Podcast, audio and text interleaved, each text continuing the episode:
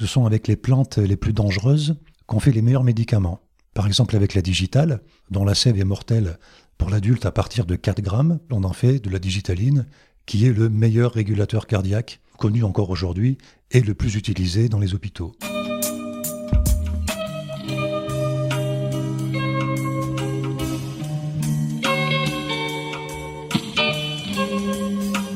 Bienvenue à tous sur Et surtout la santé, votre podcast lyonnais qui décortique des sujets de santé avec des spécialistes, avec des sportifs professionnels et parfois avec des patients aux histoires extraordinaires. Aujourd'hui, je suis avec Patrice Ray, qui est le créateur du musée des croyances populaires et spécialiste des médecines paysannes de l'époque.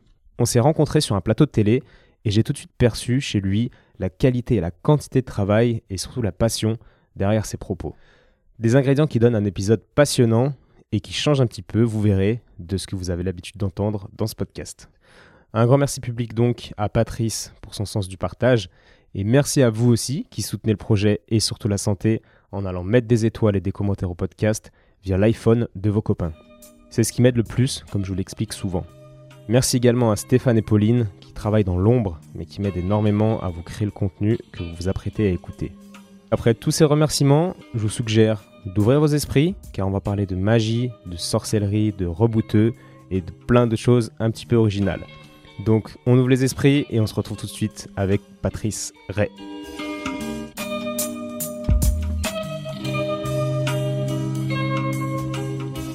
Bonjour Patrice. Bonjour Étienne.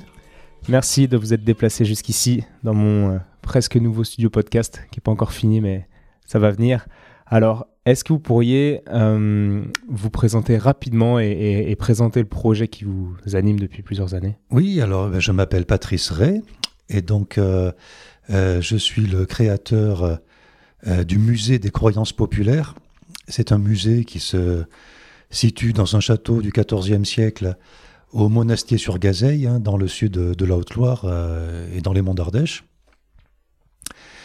Et donc c'est un musée qui est basé sur des collectages réalisés auprès de gens très âgés, hein, qui ont toujours vécu sur les plateaux, dans des fermes isolées, en montagne, etc. Et qui ont été interrogés pendant un très grand nombre d'années à propos des contes et légendes qu'ils entendaient quand ils étaient petits, et qui étaient une explication du monde euh, finalement différente euh, de, de la nôtre.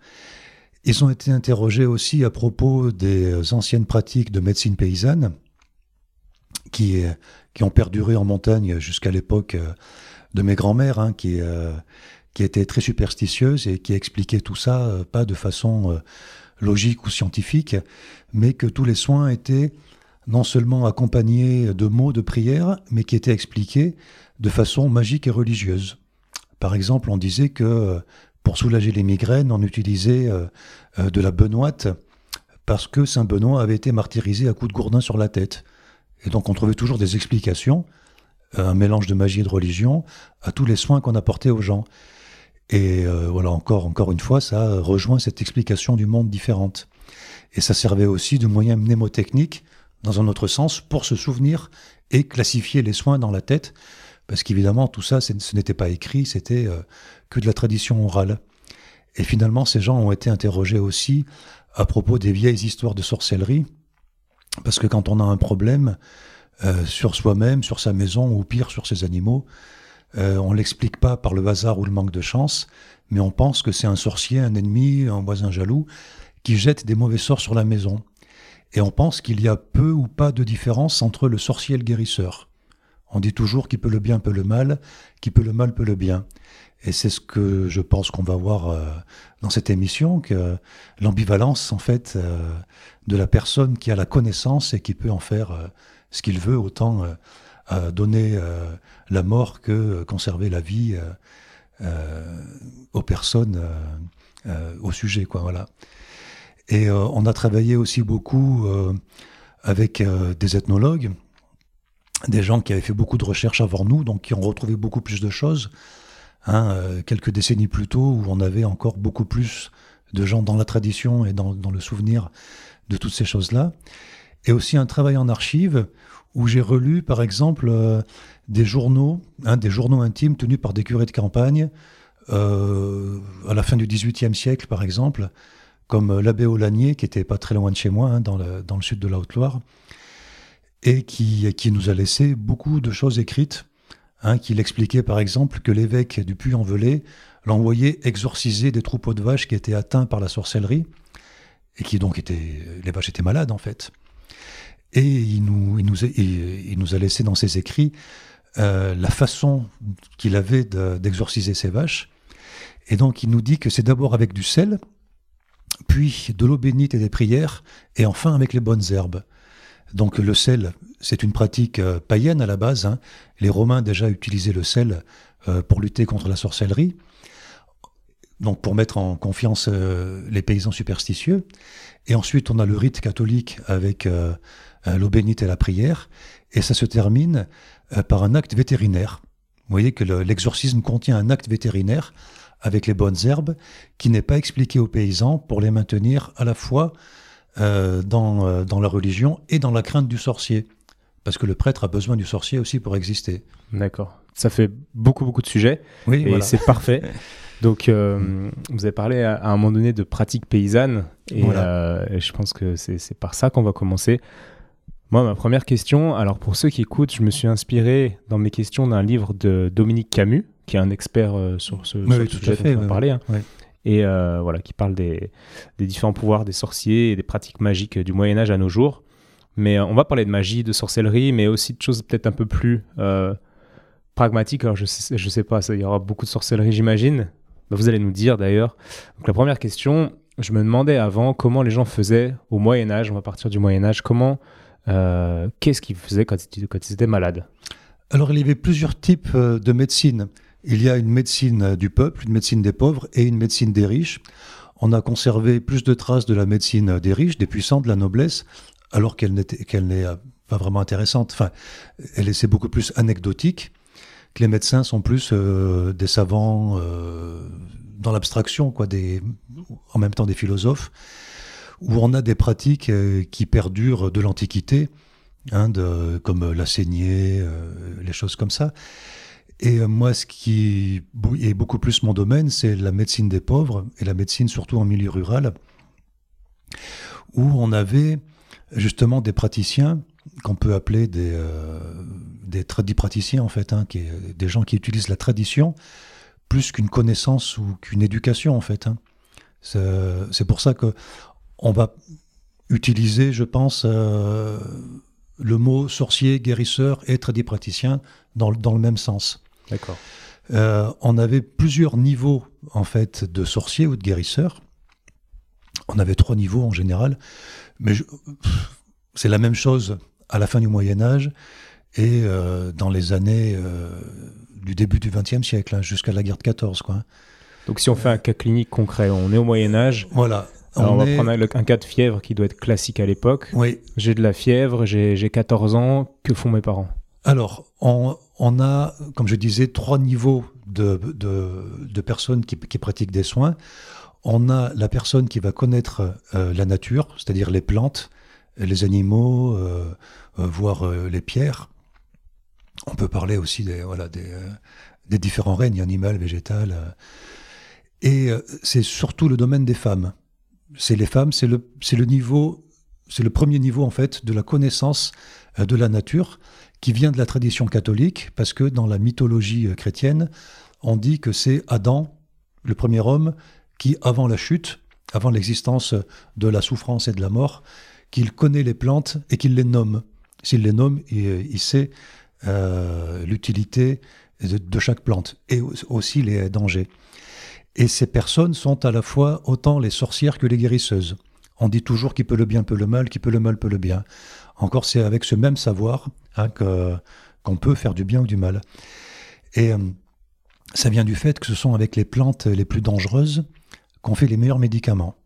Par exemple, avec la digitale, dont la sève est mortelle pour l'adulte à partir de 4 grammes, la digitale, on en fait de la digitaline, qui est le meilleur régulateur cardiaque euh, connu encore aujourd'hui, et le plus utilisé dans les hôpitaux. C'est aussi le principe de l'homéopathie. De l'homéopathie, mais d'énormément de, médicaments. C'est-à-dire que la digitaline, ce n'est pas de l'homéopathie. C'est un médicament très dangereux, hmm. enfin, qui, est, euh, euh, qui est mortel. Mais c'est aussi le principe de l'homéopathie. Mais on peut parler de, toutes ces, de, ces médecines-là. Et au-dessus, on a des guérisseurs qui sont plus importants, on va dire. Et là, c'est surtout le domaine des hommes qui connaissent aussi euh, l'usage des plantes euh, ou de parties animales, etc. Mais qui vont connaître ce qu'on appelle les petits secrets.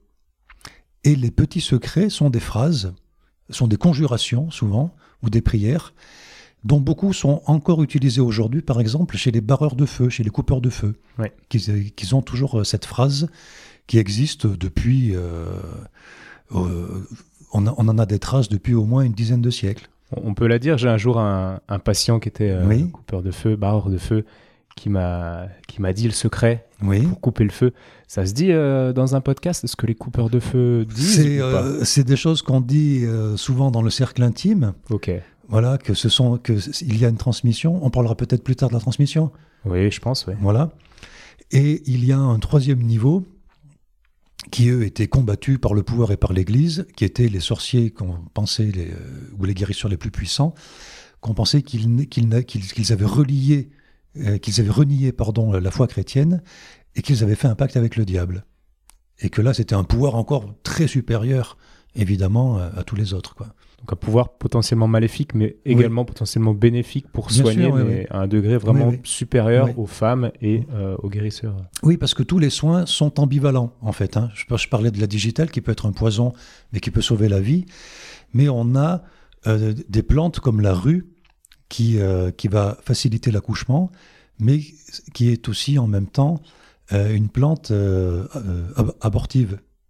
D'accord. Donc si on prend de la rue en, en début de grossesse, c'est avortement. Mais si on la prend au moment de l'accouchement, elle va euh, accélérer en fait euh, l'enfantement. quoi. Voilà. Ok. Donc c'est pas la dose en fait qui fait l'effet, mais le moment où on Voilà. le prend, quoi. Alors ça dépend, c'est la dose, le La moment. dose et, et on avait tout un tas d'explications euh, qui ne sont pas euh, retenues par la science aujourd'hui. hein.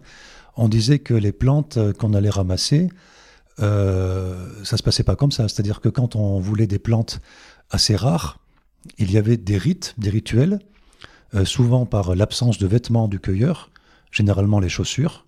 On ne prend pas de chaussures. Et surtout pour les plantes dites magiques, comme le gui ou la verveine, parce qu'on imaginait que ces plantes poussaient au-dessus de rivières souterraines. Et donc l'absence de chaussures va euh, empêcher de salir la rivière souterraine qui nous apporte ces plantes magiques. Ou alors on a des plantes qu'on cueillait à différents moments de la journée. Si on veut utiliser, par exemple, les feuilles de la plante, on va la ramasser plutôt le matin, quand, le- quand les feuilles sont gorgées de rosée, qu'elles sont développées. Quand on veut utiliser la fleur, on va plutôt euh, la cueillir le soir, quand, euh, quand les pollens seront développés par la lumière du soleil.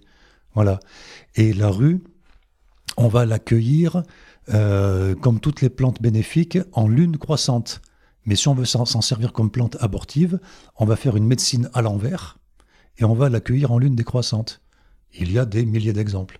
Donc on voit en fait la puissance du, Mm. du protocole et du, et du chemin pour arriver jusqu'au moment où le guérisseur va donner au malade le médicament. En fait, ce qui fait la puissance du médicament, c'est tout ce qui s'est passé avant, quoi. C'est ce qui s'est passé avant et ce qui se passe pendant aussi avec, euh, avec le petit secret, avec la conjuration, avec la prière. Ouais. Voilà. Et les gestes, parce que la prière est accompagnée de gestes aussi. Alors, on va décortiquer tout ça parce que ça m'intrigue depuis plusieurs années, ce genre de choses. Et, euh, mais, mais voilà, on va parler de la mise en place des croyances. Et j'en ai une donc, euh, que j'ai trouvée sur le livre. Donc là, enfin, d'une croyance, d'une euh, d'une euh, méthodologie, je ne sais pas comment on peut appeler ça. Donc là, l'auteur parle euh, d'un remède, on va appeler ça un remède. Un remède pour se, garantir du cocuage. Pour pas que notre femme euh, nous trompe. Alors ils disent très simple. je vais lire le passage. Prenez le bout du membre génital du loup, le poil de ses yeux et celui qui est à sa gueule en forme de barbe. Réduisez cela en poudre par calcination et faites-le avaler sans qu'elle le sache, et l'on pourra être assuré de sa fidélité. Oui, Je me dis comment le comment le comment on en est arrivé là quoi? Est-ce qu'il y a quelqu'un qui a découpé le sexe d'un loup, etc. Enfin, je comprends Alors, pas trop comment ça, ça vient surtout de, de croyances euh, plus générales. Il faut replacer la médecine et la sorcellerie, finalement, donc, dans, euh, euh, dans un contexte beaucoup plus global. C'est-à-dire qu'il y a peu ou pas de différence entre les contes et les légendes, euh, la médecine, euh, la religion et la sorcellerie. En fait, euh, dès l'Antiquité, on n'a pas de différence, par exemple, chez les Égyptiens, entre le sorcier, le prêtre et le médecin. C'est la même personne. Euh, ainsi que, apparemment, certainement, chez, les Gaulois avec les druides. Même si on a, encore aujourd'hui, euh, trop peu d'informations sur le druidisme, en fait. Mais c'est la même personne qui s'occupe à la fois de la mémoire, de la magie et de la santé. Vous voyez?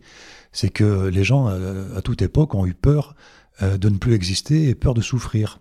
Et c'est l'intellectuel qui est à la fois le prêtre, euh, le médecin, euh, le sorcier, euh, et celui qui, connaît toutes les histoires. Et on a tout un tas comme ça de, rites amoureux dans le, dans le monde paysan traditionnel, hein, jusqu'à la guerre de 14, à base de, de parties de loup, hein, d'ingrédients de, loup. Voilà. Mais pourquoi?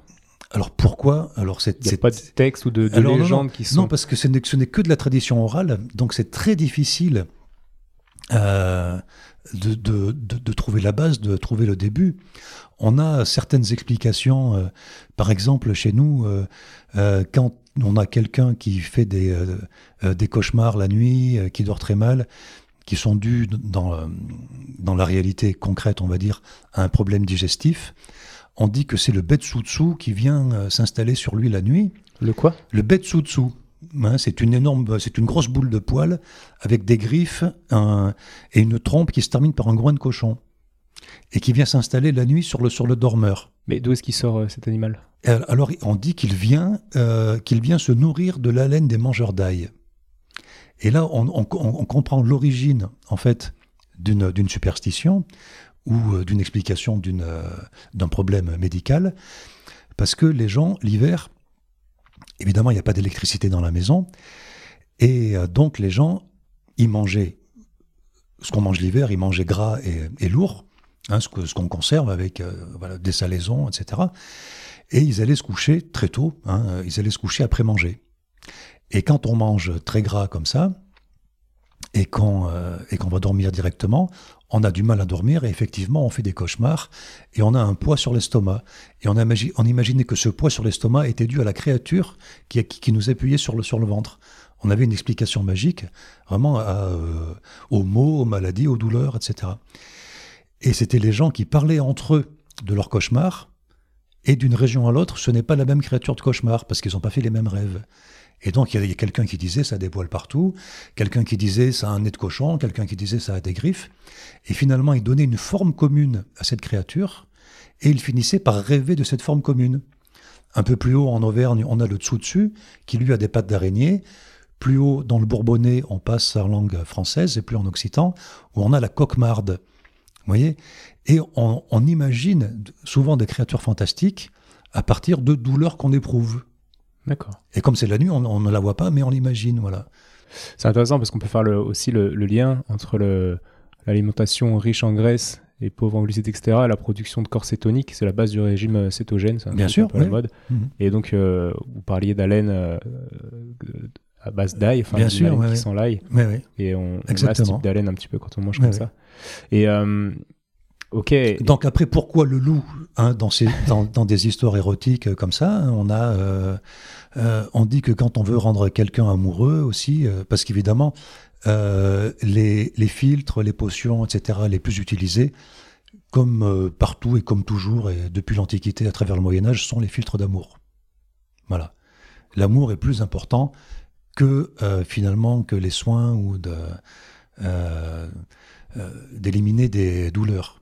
Et on remarque quand même l'énorme puissance du conte et l'histoire dans, mm. dans l'inconscient des gens. Parce que j'imagine que si ça a perduré autant, c'est que ça marchait quand même. Et du coup, les, les gens le, croyaient, croyaient en toutes ces histoires et, et ça continue de marcher. On a des médecines qui fonctionnent et qui ont créé énormément de médicaments aujourd'hui. Et qu'il y a beaucoup de médicaments qu'on trouve en pharmacie qui, euh, au départ, avaient une explication légendaire. On peut euh, quelques exemples. Alors c'est bah, très simple. Hein. On utilisait beaucoup ce qu'on appelle la médecine par signature. C'est de la médecine par analogie. On pensait que les semblables soignent les semblables. Et donc, euh, il fallait chercher dans la nature ce qui ressemblait euh, au mal qu'on éprouvait ou ce qui ressemblait à l'organe touché pour le consommer et guérir. Et ça a créé un très grand nombre de nos médicaments contemporains. Par exemple, avec le millepertuis, où on disait que moi, voilà, je me suis fait mal, je me suis fait un trou dans le bras, un trou dans la jambe. Et qu'est-ce qu'il y a des trous comme ça dans la nature? C'est le millepertuis, parce que pertuis en ancien français, ça veut dire trou. Il existe des noms de lieux, de villages comme Pertuis, Pertus, le Pertuis, qui sont toujours le col, qui sont toujours euh, le trou par lequel on passe la montagne. Et euh, à la fin du Moyen Âge et à la Renaissance, il y a une arme qui est une sorte de, de hallebarde qu'on appelle une pertuisane. Hein, c'est pour faire des trous dans les gens. Voilà, c'est moins sympa, mais c'est comme ça. Et on disait le millepertuis a des trous partout sur ses feuilles.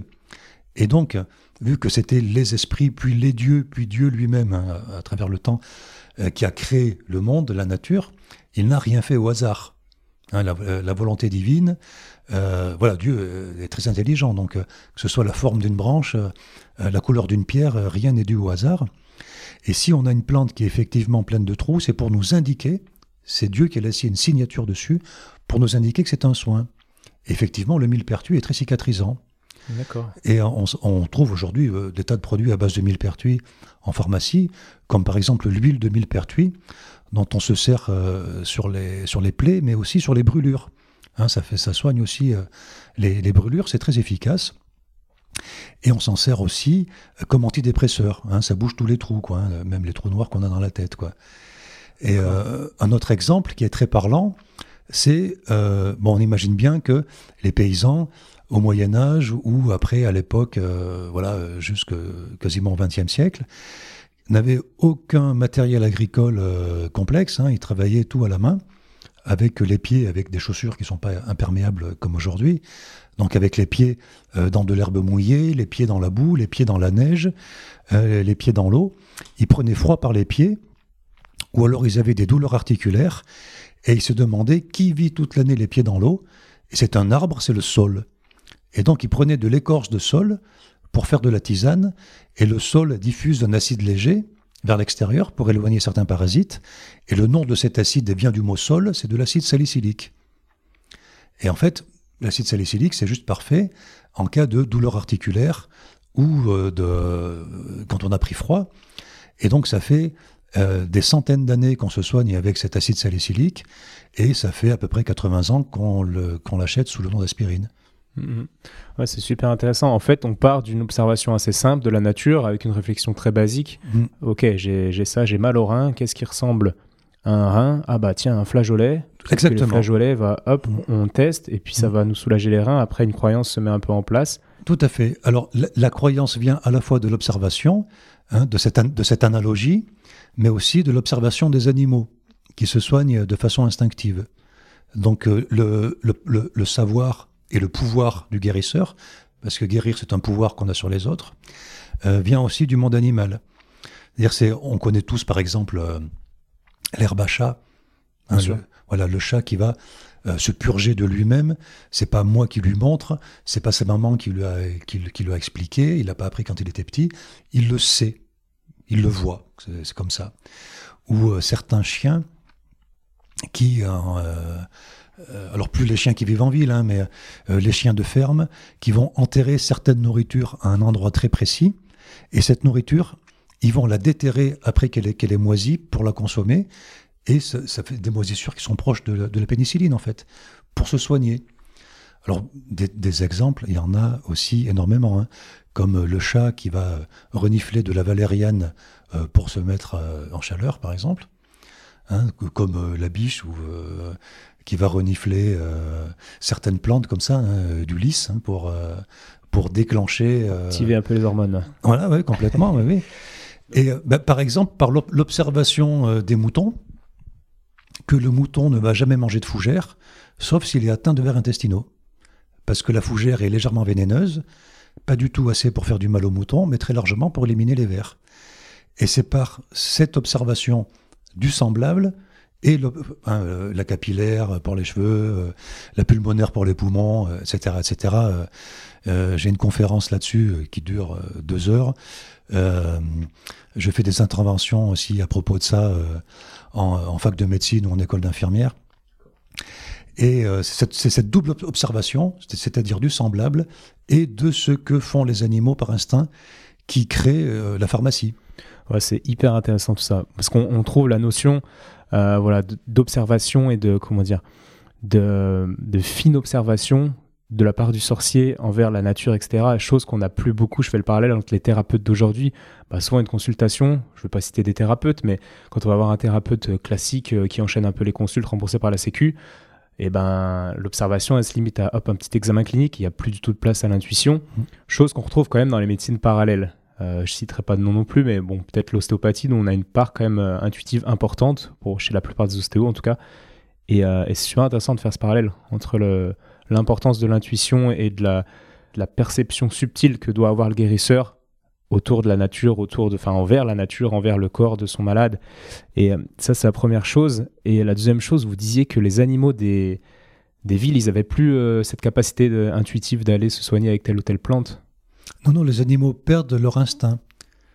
Euh, les hommes aussi, alors? Oui, oui, les hommes aussi, sûrement. Voilà. Après, on peut observer que les animaux vont avoir exactement les mêmes comportements que les hommes. Euh, quand on garde des animaux en captivité, par exemple, on voit se développer des pathologies qui n'existent pas à l'état naturel, comme de l'arthrose. Donc l'arthrose à l'état naturel chez les animaux, ça n'existe pas? Parce qu'ils se font manger avant, quoi. Dès qu'ils commencent à s'affaiblir, c'est terminé. Alors on a retrouvé, on a retrouvé de l'arthrose sur certains os de dinosaures parce que c'était des dinosaures absolument gigantesques et qui n'avaient pas de prédateurs. Mais dans l'état naturel euh, des mammifères, par exemple, euh, euh, les débuts d'arthrose signent la fin de l'animal. Alors que, que l'animal qui va vivre en ville, comme ça, va pouvoir développer ce, type de pathologie qui est impossible si on vit complètement dans la nature. c'est sûr. Et puis il y a le... aussi aujourd'hui, je notais dans, dans mes recherches que ben il y a plus que 4 décès pour 1000 naissances, alors qu'au Moyen Âge, c'était 1 euh, sur 3. Quoi. Dans, après un an de vie, il y avait un tiers des enfants qui étaient morts. On dit qu'au Moyen Âge, on a... Moi, je suis plus spécialiste du 14e et 15e siècle. Il y a un enfant sur quatre qui va, qui va décéder dans les, dans les 3 jours, à la naissance ou dans les 3 jours, et un enfant sur quatre avant l'âge de 4 ans. Et qu'est-ce que vous pensez? Est-ce que vous êtes chrétien d'ailleurs? Euh, je suis de tradition chrétienne. Euh, euh, j'ai été, élevé dans la foi chrétienne. Après, bon, chacun ses, ses, convictions. Ouais. Et c'est vrai que c'est quelque chose qui a été important après dans mon travail, à la fois dans l'étude. moi, j'ai beaucoup travaillé sur le 14e et 15e siècle, mais aussi dans la compréhension du monde paysan qui a perduré jusqu'à l'époque de mes grands-parents. Euh, si on ne parle pas la langue, c'est-à-dire si on ne parle pas occitan, euh, on ne comprend pas. Et si on n'a pas reçu une éducation euh, catholique, voilà, moi j'ai été au petit séminaire quand j'étais enfant, etc., on a du mal à comprendre l'explication que les gens apportaient aux soins ou, ou, à la sorcellerie. Ouais, je comprends cette connexion entre la religion, on en reparlera juste après, mais je vous parlais de ça parce que je faisais euh, un lien dans ma tête avec la théorie de l'évolution, la sélection naturelle, la, théorie de Darwin, qui explique que ben, les espèces se, comment dire, euh, deviennent de plus en plus résistantes via la sélection naturelle, mais à partir du moment où on a introduit les médicaments, on a commencé à soigner les gens, la sélection naturelle ne se faisait plus. Donc, euh, bon, désolé, c'est un peu direct ce que je veux dire, mais les forts, les plus forts n'étaient pas les seuls à survivre. Donc, du coup, l'espèce s'affaiblissait en fait. Je sais pas ce que vous pensez de. Alors, il, y a eu, il y a eu deux moments d'affaiblissement donc de l'humanité. Le, premier, ça a été euh, l'agriculture. Parce que tant qu'on était euh, chasseur-cueilleur, euh, ben, il fallait se déplacer, etc. Et on n'avait pas de pharmacie d'ailleurs. Hein. C'est avec l'agriculture et surtout l'élevage qu'on a, commencé la pharmacie, comme je disais. Et c'est en, plantant des céréales surtout qu'on a eu un premier affaiblissement de, l'humanité, mais où on a eu beaucoup plus, évidemment, de euh, personnes qui survivaient à leurs premières années. Comment vous l'objectivez, euh, cet affaiblissement? Moi, c'est comme ça. Hein, c'est euh, moi, je ne suis pas qui, pour qu'il n'existe que des forts, hein, si vous voulez. Les théories de Darwin qui disent que les gros mangent les petits sont des théories aussi qui qui, facilitent l'implantation du capitalisme comme seule explication naturelle du monde, quoi. Hein, alors qu'on observe beaucoup plus de collaboration entre espèces animal ou végétal que de compétition finalement, hein. euh, contrairement à ce que disait Darwin, quoi, voilà. Et donc on a ce premier affaiblissement dû à ce que tout le monde puisse manger euh, au quotidien, mais c'est en même temps qu'on découvre euh, les premiers problèmes dentaires dus au sucre euh, contenu dans les céréales. Que dans les, crânes et dans les dents qu'on trouve avant, des sociétés de, de chasseurs-cueilleurs, on n'a aucun problème dentaire. Et on a ces premiers affaiblissements de gens qui vont être beaucoup plus nombreux, mais qui vont vivre moins longtemps, qui vont être plus faibles. D'accord, donc ça pas l'évolution de la, la, durée de vie n'a pas été linéaire en fait. Ça, il y a eu une, une, baisse au mm. moment où l'agriculture est. Et, la, et le deuxième moment où euh, on, on, euh, on, perd beaucoup moins de personnes à la naissance et dans les premières années est effectivement. Pasteur euh, Les antibiotiques? Non, mais déjà, il y a très longtemps, les, les, les, premières pharmacies, les premières médecines. On a les Grecs de l'Antiquité qui connaissent euh, autour d'un millier de plantes médicinales. D'accord, parce que là, l'agriculture, on était à quoi? Moins 3000 avant Jésus-Christ, à peu près? On est à... Euh, l'agriculture, euh, c'est un peu compliqué. L'élevage, c'est moins 8000. Ok. L'élevage, c'est autour de, de, moins 8000. L'agriculture est plus récente. D'accord. Voilà. Après, c'est très variable l'agriculture. Hein, euh, les régions, mais excusez-moi, du coup, je vous ai coupé. Donc, la deuxième vague d'affaiblissement, enfin, la deuxième période d'affaiblissement de D'affaiblissement, on va dire, d'affaiblissement de, de l'être humain, c'est paradoxalement la médecine qui va garder en vie les plus faibles. D'accord. Voilà. Le, premier, c'est l'agriculture, le deuxième, c'est la médecine. Mais en même temps, euh, tout le monde a le droit de vivre. C'est sûr, c'est sûr. Voilà. Mais c'est super intéressant, philosophiquement parlant. Donc en fait, on, arrive grâce à la médecine, grâce aux plantes, etc., mm. à faire survivre certains bébés qui vont quand même mourir plus tôt et euh, baisser encore l'espérance de vie mm. euh, au niveau de la moyenne, quoi. Voilà. Waouh. Et ça, c'était quand? Bah, c'est venu petit à petit aussi, c'est venu beaucoup plus vite euh, dans le bassin méditerranéen, méditerranéen pardon, que dans le nord de l'Europe. C'est des choses qui se sont développées et il y a eu des à-coups. Hein, euh, L'évolution n'est pas une ligne euh, droite. Quoi. Hmm. Euh, quand je disais que les, les Grecs connaissaient plus d'un millier de, de, plantes médicinales, et puis on en a toutes les traces écrites, par exemple chez Théophraste, hein, qui est considéré comme le premier botaniste, l'ancêtre des pharmaciens qui lui-même déjà euh, expliquait euh, les médecines euh, par la signature, hein, comme dans le monde paysan jusqu'au jusqu'au XXe siècle. Les Romains, quant à eux, en connaissent beaucoup moins. Médecine par la signature, vous pouvez repréciser? Médecine par signature, c'est cette médecine par analogie où on pense que les esprits ou les dieux ont signé les plantes, les animaux, les, les minéraux aussi. Hein. On, on, peut parler d'exemples minéraux en, disant ça ressemble au mal que vous éprouvez, c'est euh, donc consommez-le euh, pour vous soigner. Et les Romains connaissent euh, par la suite, après les Grecs, très peu de plantes médicinales.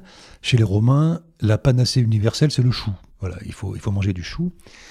Et, la, et la plupart des médecines qui sont transmises par, de, de, façon orale dans le milieu paysan à travers tout le, tout le Moyen Âge après, viennent euh, de la communication entre les Grecs euh, et les Celtes.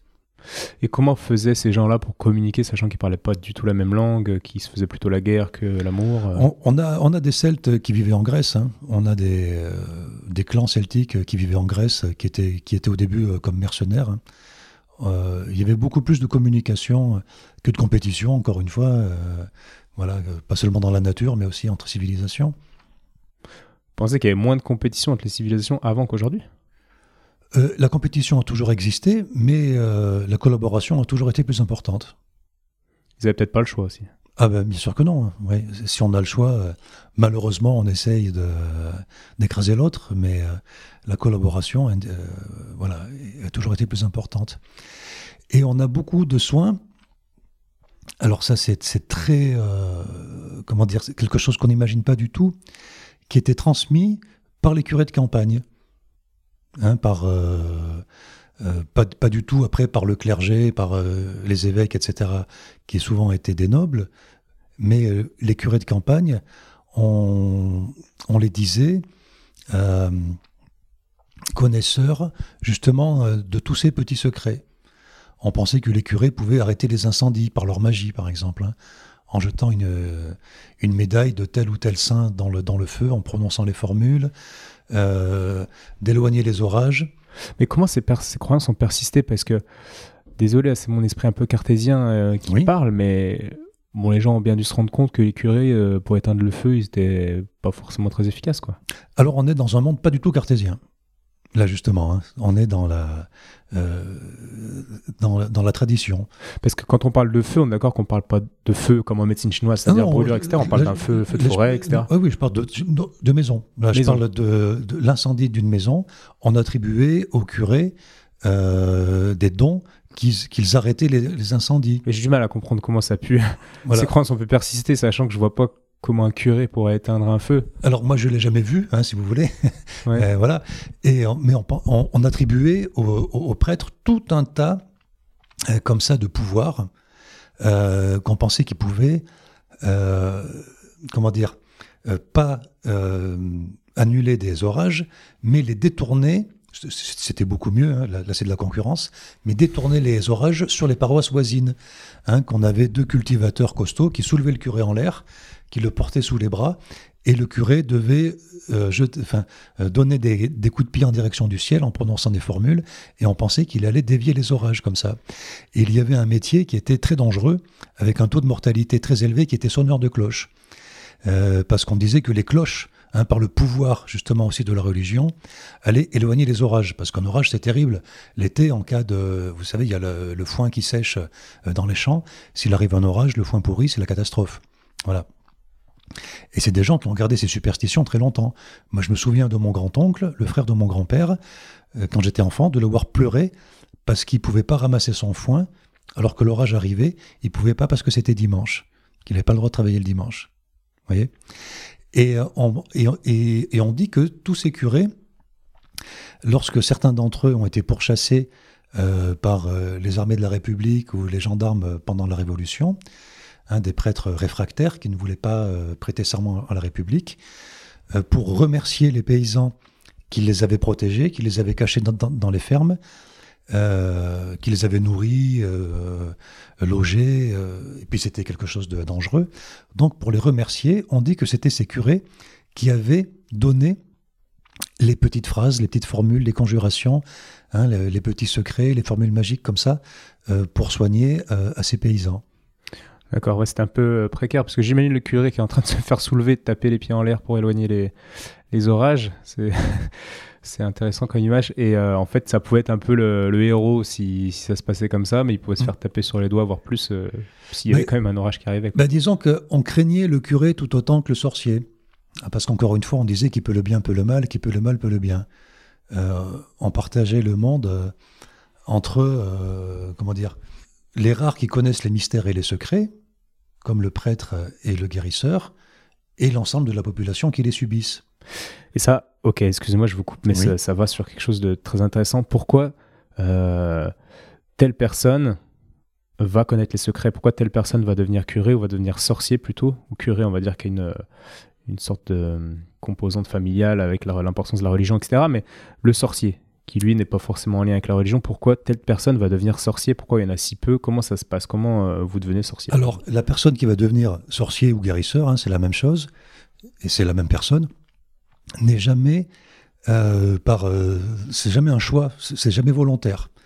C'est souvent une personne qui est légèrement différente et déjà une, différence physique. pour reconnaître les sorciers, on dit qu'il faut utiliser la règle des 5 B.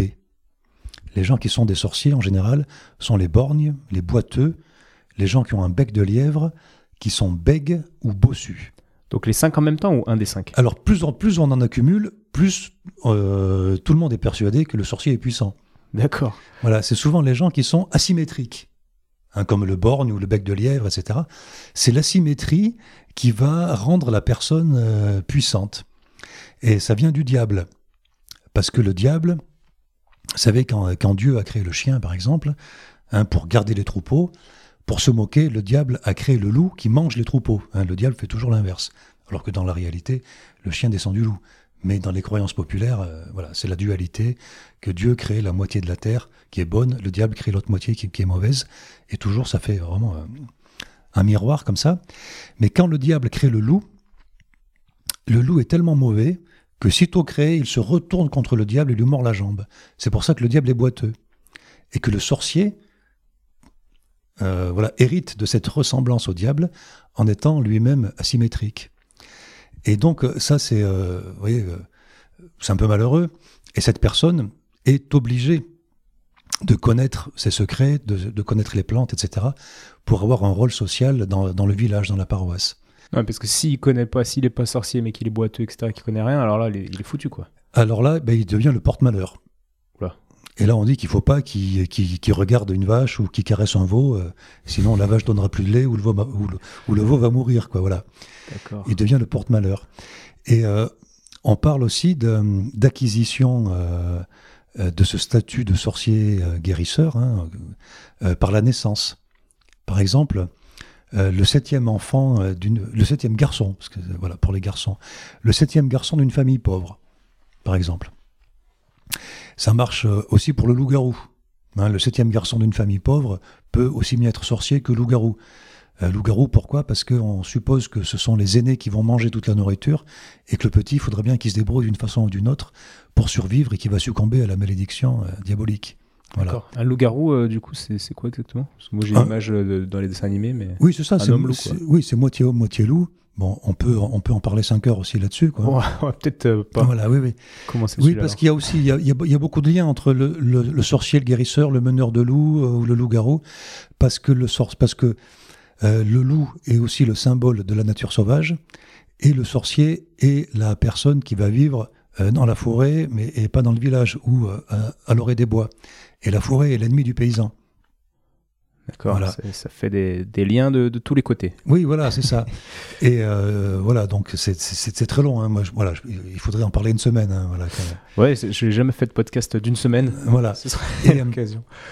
Et donc, par, par la naissance, euh, on parle aussi des enfants coiffés. C'est-à-dire l'enfant avec le placenta, placenta sur, la, sur la le tête. placenta sur la Ouais. tête, voilà, va être le sorcier. Ou des enfants euh, qui vont euh, avoir euh, des taches de naissance, des signes, souvent en forme d'étoile ou, en- ou en forme de croix. Où on dit cet enfant, voilà. Et si- mais sinon, autrement, il y a ce qu'on appelle l'acquisition du don. C'est-à-dire qu'on dit qu'un sorcier ou un ou, guérisseur, hein, c'est la même chose, ne peut pas mourir euh, tant qu'il n'a pas transmis son don. Voilà, c'est une autre forme d'acquisition. Et on dit qu'il va souffrir sans fin, qu'il va agoniser sans fin, euh, tant qu'il n'aura pas passé son don. Parce qu'il y a quelque chose de très mystérieux hein, qu'on euh, qu'on observe chez les guérisseurs, chez les rebouteux, hein, les rabilleurs, comme on dit en Haute-Loire, qui vont remettre en, en place un membre, ou les gens qui vont couper le feu, enlever les brûlures en approchant leurs mains, etc. Que c'est un don et qui se transmet automatiquement. Ouais, justement, on va, on va parler du don. Alors moi, j'avais lu aussi par rapport au- aux façons dont on va naître. Vous parlez de- des Mhm. bébés coiffés. Euh, J'ai aussi lu qu'il y avait des bébés qui sortaient, bah, d'ailleurs toujours de nos jours, en siège, donc la position les fesses en avant, ou alors les pieds en avant, encore mieux. Et c'était des bébés qui allaient douer de, qui allaient pouvoir remettre les nerfs en place, remettre les articulations en place. Vous connaissez un peu ça? Voilà, comme mon fils. C'est vrai? Voilà, Et oui. il vous remet en place alors? Non, là, il a 20 mois, il ne remet pas grand-chose en place, mais... euh, D'accord. Bientôt oui, oui, j'espère. Ah bah. Non, mais il y a, il y a euh, après c'est variable aussi d'une région à l'autre, mais on a cette constante justement que dès que la personne est légèrement différente ou euh, est née d'une façon différente, euh, cette personne va avoir un don. Mais justement, moi, ce que je me suis dit, enfin, ce que je me dis, parce que c'est un truc qui me fait énormément réfléchir, cette notion de, de don. On me demande tous les jours, est-ce que vous avez quelque chose du magnétisme, du don Mais je dis, bah non, je crois que je, je travaille énormément, puis c'est déjà bien. Et je pense pas avoir un don particulier. Et euh, un jour, j'étais allé à. Je voyageais, j'étais à Bali, et j'ai voulu aller rencontrer les guérisseurs, comme dans tous les livres, hein, le guérisseur balinais qui est puissant, tout ça. Au final, j'ai rencontré un, un enfin plusieurs, mais il y en a un qui m'a particulièrement euh, marqué. Et puis je, lui- je lui demandais bah, comment se fait que vous êtes guérisseur, comment ça s'est passé? Il dit bien, c'est ma grand-mère euh, qui m'a donné le don, quoi. Et je dis ah ouais, mais vous n'avez pas travaillé, il était directement, vous avez eu le don, il n'y a, a pas des formules quelque part qui sont écrites. Il me dit si, c'est tout écrit dans ce livre. Et puis en fait, il y avait un livre, mais horrible, qu'on pouvait même pas le lire. Il l'avait jamais ouvert, je pense. Puis il savait même pas lire, en fait. Mais je me suis dit, en fait, le don, souvent, c'est quelqu'un à qui on a dit euh, depuis le plus jeune âge, quelqu'un qu'on a convaincu profondément dans son inconscient qu'il avait un don. Donc, du coup, il va développer euh, ce don un peu de la manière de, de l'effet Pygmalion en classe. Si on dit à un élève, bah, toi, t'es doué, bah, tu vas devenir doué, quoi. Qu'est-ce que vous pensez de tout ça? Oui, exactement. Euh, ce qui est très, hum, très important à dire, c'est qu'il n'y a pas euh, d'études, euh, il n'y a pas des années d'études, etc., que le don se transmet automatiquement. Euh, très étonnant, on est dans la tradition, on n'est pas dans, l'éducation ou l'enseignement. Ce n'est pas un enseignement. ce qu'il faut savoir, c'est qu'il y a des gens, par exemple, comme ça, qui, qui enlèvent le feu, et quand ils se sentent très vieux, qui vont vouloir passer leur don à quelqu'un. Et ce qu'on sait peu, c'est qu'il y a beaucoup d'hôpitaux où aux urgences, ils ont des listes de numéros de téléphone avec des gens qui savent euh, enlever les, brûlures comme ça. On ne comprend absolument pas comment ça marche, mais devant le fait accompli, les grands professeurs de médecine disent on est bien obligé d'admettre le fait que ça existe. Voilà. Alors après, on n'utilise pas ça dans les services de grands brûlés, si vous voulez, mais aux urgences, euh, voilà, des gens qui sont brûlés, Et pourquoi un accident domestique. Dans les services de grands brûlés Je ne sais pas, que les, les euh, c'est pas du tout utilisé euh, actuellement dans les services de grands brûlés dans, les grandes villes. Quoi, voilà. Je vais devoir enquêter. Mais du coup, quelqu'un à qui on va dire, bah moi on m'a dit la formule magique, je l'avais noté, etc. Et du coup, j'ai essayé deux trois fois, bon ça marchait, je, je sais pas. en fait, mm. je me dis que la puissance de l'intention, si moi je suis convaincu et si je fais le signe avec une intention vraiment euh, bonne, etc., le signe de croix, tout ça, et la formule magique au-dessus de la brûlure, le patient le voit, je me dis qu'il se passe quelque chose de l'ordre de l'énergie qui fait que ça va être efficace. Après, il y, a des choses comme ça que qu'on n'arrive pas à expliquer. Euh, c'est sûrement très différent parce que ça fonctionne sur des gens qui sont dans le coma. Donc il n'y a pas de, de, de, voilà, de suggestion ou d'autosuggestion du, du patient, du patient. Ça fonctionne sur des gens qui, qui, qui, sont complètement inconscients. mais quand le patient est dans le coma, il a quand même son, justement son inconscient qui est un peu veillé, il entend tout ce qui se passe autour, etc. Bon, bah, je, suis pas sûr que, ça marche sur les bébés, quoi. Je suis pas sûr que son inconscient comprenne qu'il y a quelqu'un qui approche une main. Enfin bon, peu importe euh, l'explication. Euh, du moment qu'on qu'on peut soulager euh, des douleurs ou soigner des gens, c'est le principal. Et ce qui est très intéressant et très bizarre, c'est qu'une fois qu'on passe le don, on ne l'a plus. D'accord. Ça, c'est quelque chose de, voilà, dont on parle peu, mais quand un, quand un tradit praticien comme ça transmet son don, lui-même ne l'a plus ou pense ne plus l'avoir. C'est-à-dire, il ne le pratique plus. Ça favorise peut-être le fait qu'il l'ait plus, s'il pense déjà ne plus l'avoir. Oui, sûrement. Sûrement. Et euh, ce qui est très intéressant dans ce que vous me disiez aussi, c'est le livre. Que le livre est un objet magique.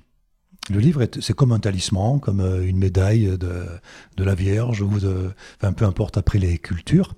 Le livre est un talisman qui est à la fois une source de puissance en tant qu'objet. C'est pas parce qu'on a lu le livre qu'on est puissant, c'est parce qu'on le possède. Euh, j'ai un de mes amis, euh, collecteur, qui a fait énormément euh, euh, d'enquêtes comme ça auprès de, gens qui pratiquaient des soins. Et il y en a un qui lui a dit un jour, toi tu vas en ville, tu habites en ville, est-ce que tu ne pourrais pas m'acheter un livre? Tu pourrais pas m'acheter Le Grand Albert ou Le Petit Albert, qui est un livre de magie Enfin, il y, a autant de magie dedans que de sorcellerie, que de euh, que de conseils de jardinage, euh, etc. C'est tout du même niveau, quoi. Hein, c'est voilà. Et il dit bon ben si tu veux, donc euh, voilà, il lui achète le livre et il lui dit mais tu me l'amèneras pas dans ma ferme, tu me l'amèneras au café. Hein, on, ira boire un coup au café. Et il lui amène le livre au café et c'est au café devant tout le monde, devant tout le village, Hein, c'était à la sortie de la messe le dimanche matin, qu'il a brandi le livre en disant Ah, il est puissant ce livre, hein. je suis bien content que tu me l'aies apporté. C'est pour que tout le monde sache qu'il possède ce livre. Il, ne l'a jamais lu après, hein. mais il était beaucoup plus puissant par la simple possession en fait de, cette, de cet objet magique. Ouais, ça me fait penser au rite euh, initiatique de certaines tribus, etc., qui, voilà, devant tout le monde, euh, on va prendre un gamin de 15 ans, puis lui faire euh, prendre un bâton en feu, puis s'il y arrive, bah, tout le monde témoin qu'il l'a fait, donc qu'il devient adulte, etc. L'importance, ça, on note l'importance de la preuve sociale, entre guillemets, et, oui, encore une l'engagement vers les autres. Encore une fois, la connaissance est un pouvoir. Et euh, la connaissance de soigner les autres est un pouvoir encore beaucoup plus, beaucoup plus important. Quoi. Hmm. Mais après, on voit comme. Enfin, moi, je trouve ça flagrant le, le changement. Alors, le concret, ça ça va pas être le bon mot, mais on va parler de changement concret quand on est persuadé de quelque chose, quand on, par exemple, moi je crois les énergies c'est quelque chose qui est très important pour moi et là cette pièce elle est toute nouvelle comme vous voyez donc je sens qu'il manque des choses. Mais depuis que j'ai mis euh, là-bas il y a le troisième œil que j'ai ramené de Grèce etc. J'ai mis des aimants un peu de partout pour coller par exemple mon petit bonhomme, et je crois en tout ça, en les aimant, et, le fait de d'y croire, ben, ça change l'énergie qu'il y a dans la pièce concrètement. Et avec mes patients, je sens que là, les premières consultes que j'ai fait ici euh, étaient différentes et moins puissantes mm. que celles que. Et je, pense que ça va continuer au fur et à mesure que je vais mettre des petits objets, etc., qui, pour moi, ont une grande valeur euh, symbolique. Quoi. Encore une fois, l'important, c'est de pouvoir euh, soigner les gens, d'enlever les douleurs, etc. Moi, je passe le plus clair de mon temps donc, dans le musée des croyances populaires, et comme je disais, c'est un château du XIVe siècle euh, où il y a beaucoup de personnes très sensibles à, des énergies, mais l'humidité peut être une, énergie, hein, par exemple, négative, et j'ai des gens qui se sentent mal à certains points très précis du château.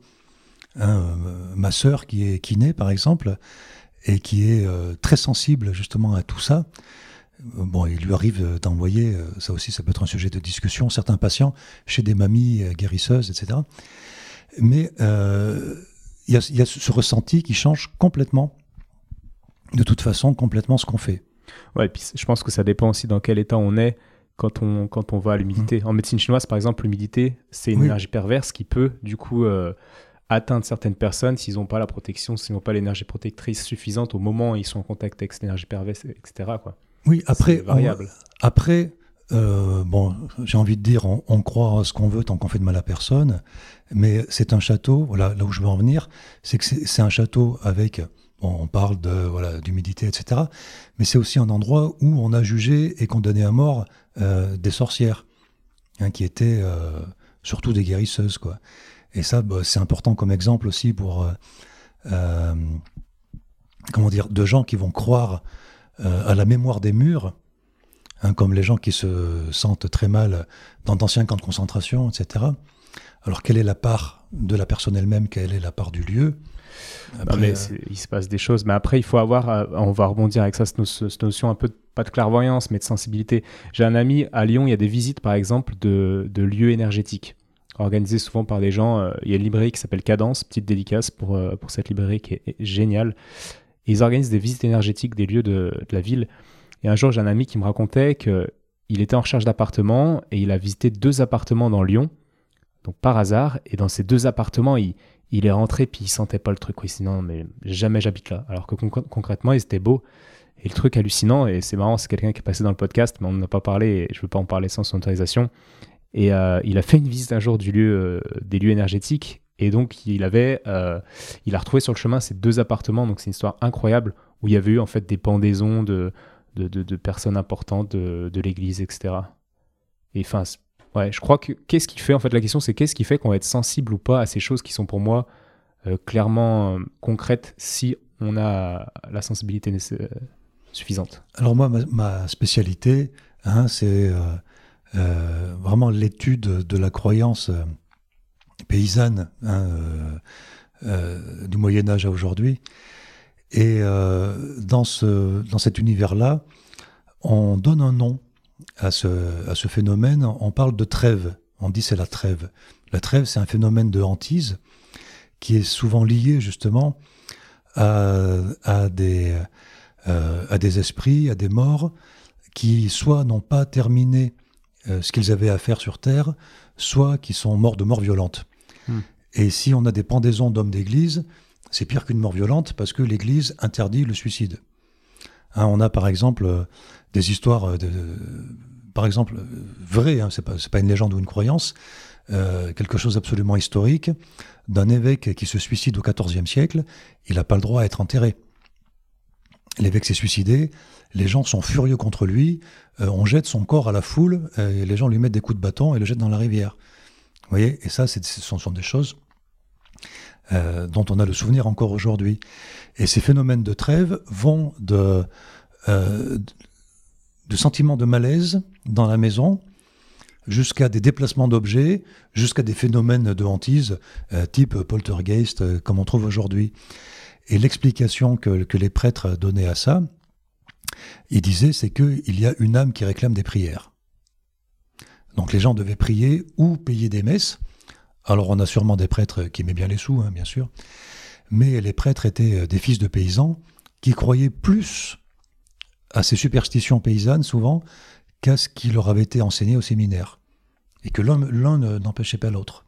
Hein, que la religion catholique est très, euh, euh, poreuse avec les histoires de, de sorcellerie et les superstitions paysannes.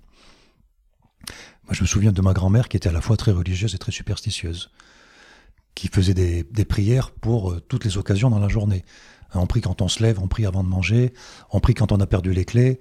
Euh, elle faisait la, la- la prière pour faire cailler le lait quand elle faisait son fromage. Vous voyez Ah ouais, c'était vraiment, ça Mm. faisait partie de sa vie. Mais Mm. j'ai, moi, j'ai une amie qui fait, par exemple, qui, qui, qui est un peu, euh, qui est maître Reiki et qui va dépolluer des lieux énergétiquement. Et ça, euh, puis c'est vrai que ça, ça marche quoi souvent. En fait, on sent, elle, elle est là dans la pièce, elle va dire, bah là, il y a une entité ici. Hop, elle fait une petite prière, elle lui demande de partir, puis après, on sent que l'énergie du lieu change quoi. Mm. Ouais, Bien sûr. Quelque chose que je. Dans la tradition, il y a euh, deux façons de faire ça, c'est soit le désenvoûtement, soit l'exorcisme. Le désenvoûtement qui est utilisé par le sorcier guérisseur et l'exorcisme par le prêtre. Mais ils vont utiliser les mêmes outils. Ils vont euh, utiliser euh, de l'eau, de l'eau bénite par exemple. Ils vont utiliser euh, des formules de conjuration, etc. Ou euh, des, des fumigations. Hein, pour le prêtre, euh, ce sera de l'encens. euh, pour le sorcier, ça sera de la fougère, etc. Mais ce sont euh, les mêmes rites pour, et puis qu'on va trouver, après bon, moi je parle de, de, plus de ce que je connais, c'est-à-dire du monde rural, et voilà, mais ça va être les mêmes choses qu'on va trouver sur toute la planète. Il y a de la sauge, peut-être plus euh, Oui. asiatique. Moi, j'utilise de, oui, de- de Palo la- Santo. La sauge est une des sept plantes euh, médicinales majeures. La- le rien que le mot sauge vient du latin salvia, ça veut dire se- sauver, sauvetage. C'est la, plante qui sauve. Et c'est une plante qui est utilisée euh, euh, en médecine paysanne, en euh, externe, interne, euh, etc. Euh, euh, c'est une des, euh, des rares plantes qui justement n'est pas euh, ne- n'a aucun danger. Et je disais, ce sont, très souvent avec les plantes les plus dangereuses qu'on fait les meilleurs médicaments, mais on en a des très rares comme la qui n'a. On peut boire une soupe de, de sauge, Ah oui, euh, oui, ça oui. ira quoi. Oui, il n'y a pas de problème. Voilà. Et pour en revenir à, à cette notion de don qui m'intéresse euh, énormément, euh, dans le livre, j'ai j'ai une citation aussi. Ils expliquent que, donc, ils parlent euh, des gens qui ont, qui ont ce- des dons et, et ces perceptions extrasensorielles. Ils expliquent que bah, une perception extrasensorielle de l'autre est généralement liée à un passé traumatique. Si le clairvoyant est une personne particulièrement réceptive aux, souffrances d'autrui, c'est parce que elle-même ou lui-même a eu ce genre de souffrance un jour. Est-ce que vous avez des choses euh, sur ce sujet? Oui, c'est- pas ce que j'ai le plus développé, mais euh, c'est clair que la personne qui va être exclue de la communauté pour, être, euh, pour prendre ce rôle-là, c'est déjà l'exclusion est déjà une souffrance. Et c'est vrai que ce sont des gens qui vont expérimenter sur eux autant que sur les autres euh, leur, leur connaissance, mais aussi sur les animaux, parce que oui, on n'en a pas parlé, il n'y a pas de différence entre médecine et médecine vétérinaire. C'est le- les mêmes soins qu'on apporte aux hommes et aux animaux. Et c'est vrai que ce, que ce, sont des gens, même je parlais du borgne, du, bois, du bossu, etc., tout ça, euh, ça, euh, ça signifie que ce sont des gens qui souffrent. Hein, c'est euh, les douleurs, je pense, du bossu ou du borgne ou, de, euh, ou des blessures psychologiques du bègue qui va être moqué. Ils sont obligés de mettre en place toute une réflexion euh, Mm. autour de cette douleur, autour de. Ça me fait penser à. Bon, je, je mentionne dans chaque épisode Jacques Brel, hein, je sais pas, parce que je- c'est quelque chose, quelqu'un qui est important pour moi, et il explique dans une interview que euh, il aurait pas eu la carrière qu'il a eue s'il avait été beau. Et il explique que le fait d'avoir été, selon lui, euh, laid, en tout cas pas très beau, bah, l'a challengé et, et lui a permis d'exister d'une autre manière qu'en étant juste beau et en étant admiré, tout ça. Et, ça rejoint un peu ce fait d'être souffrant, d'avoir en fait, le, fait que la difficulté, et, si on est résilient, peut amener à, à quelque chose vraiment plus. Quoi. Oui, oui, mais tout s'explique comme ça, comme euh, euh, le peintre qui n'aurait jamais peint de tableau s'il avait pu l'expliquer avec des mots, euh, le sculpteur, etc. Quoi. C'est, euh, c'est quelque chose de complètement universel. Quoi. Ouais, mais c'est hyper intéressant. Et moi, je me dis, bah, si on n'a pas eu vraiment de gros traumatismes, si on n'est pas trop moche, etc., mais qu'on a envie de, de développer des dons, etc., quel serait, euh, qu'est-ce qu'il faudrait faire selon vous Si on a envie de développer, si moi, en tant qu'ostéo, bah, j'ai envie de développer mes sensations, mes perceptions, tout ça. Alors, voilà, moi je suis, euh, moi je fais un travail d'historien. et, Je sais, ouais. voilà, ouais. on sait jamais. Voilà, oui, oui. Et, euh, après, il n'y a jamais euh, meilleure solution que de discuter avec ceux qui savent, entre guillemets, quoi. Voilà. Que je connais beaucoup de gens, enfin beaucoup de gens, c'est par, parmi ceux qui ont fait du collectage, euh, comme moi, auprès de, de gens très âgés comme ça, qui, qui connaissaient ces petits mystères et tout. Et ben c'est parmi ces collecteurs, on a vu se développer euh, des petites connaissances de soins, de, de petits soins, que de d'enlever immédiatement la douleur d'une piqûre de guêpe, par exemple, par la conjuration, par la position des mains. Que c'est par le contact de ceux qui savent qu'on va soi-même euh, acquérir du don et, euh, et pratiquer. Ouais, dans un langage un peu plus moderne et entrepreneur, on pourrait dire via les mentors, quoi, via des mentors qu'on va. C'est toujours de l'observation. Ouais. Et euh, vous, vous connaissez, vous parliez tout à l'heure des rabilleurs, des, des rebouteux, c'est pareil en fait, on est d'accord. Vous en avez côtoyé un petit peu? Oui, oui. Et quel, quelles sont les caractéristiques communes chez ces, chez ces rabieux et rebouteux euh, qui soignent les gens sans trop savoir ce qu'ils font Alors, vraiment ce sont des, des, gens qui pensent qu'ils ont un pouvoir dans la main. Et euh, moi, j'ai connu quelqu'un, par exemple, bon, qui, était, qui était âgé, qui est décédé aujourd'hui, euh, qui enlevait le feu avec sa main droite et le mal avec sa main gauche. Alors, le mal, il ne soigne pas, mais il, enlevait les, douleurs. Et donc, ça avait fonctionné sur moi. Euh, je lui disais, alors je faisais exprès de lui dire, parce que j'avais pas d'avis, je lui disais, j'y crois pas du tout, j'y crois pas du tout. En fait, j'avais été opéré au visage, on m'avait enlevé une partie de l'os de la joue, hein, qui avait été nécrosé, et j'avais une quarantaine de points de suture, c'est-à-dire sur la joue, sur la gencive, sur le, sur le palais, etc. Et malgré la morphine, j'éprouvais une douleur terrible, je pouvais pas dormir. Euh, la nuit, je, le passais, je passais la nuit sur un fauteuil où euh, je tombais dans les pommes trois quarts d'heure euh, de temps en temps, quoi. Et c'était, ma mère qui m'avait amené chez ce monsieur, vraiment à la campagne, quoi. Et je lui disais, j'y crois pas, j'y crois pas. Et il m'avait reçu dans sa cuisine où il y avait une statue de la Vierge Noire, évidemment, parce qu'il y a toujours aucune limite entre religion, sorcellerie, légendaire, etc. Et il m'a dit, tu crois pas, moi ça me fait rien, je m'en fiche que tu crois pas et il a approché sa main gauche, donc celle qui enlève le mal de ma joue. Il m'a pas touché, mais ça m'a fait une sensation qui est très difficile à expliquer parce que c'était à la fois une brûlure et à la fois une sensation de bien-être en même temps. Et il m'a dit euh, On est quel jour? Et je lui dis On est lundi. Il me dit Ben téléphone-moi. Alors il m'a dit Laisse-moi ta photo, je continue à te soigner avec la photo. Et il m'a dit Téléphone-moi mercredi à midi pour me dire comment tu vas. Et je l'ai appelé mercredi à midi en riant. Je riais. L'os n'avait pas repoussé, mais la douleur avait complètement disparu. Elle n'est jamais revenue. Et ce qui, est, ce qui est intéressant aussi dans cette anecdote, c'est l'histoire de la photo, où on a justement comme ça des praticiens qui peuvent, enfin qui peuvent, qui pratiquent une médecine sur un objet euh, c'est une médecine par transfert. Qui peut être aussi un tissu de la personne ou n'importe quoi. Bien sûr, c'est mieux quand il y a de, de, l'ADN, hein, bien sûr. Euh, et là, encore une fois, on a chez ce praticien à la fois euh, un pouvoir de guérisseur et de sorcier.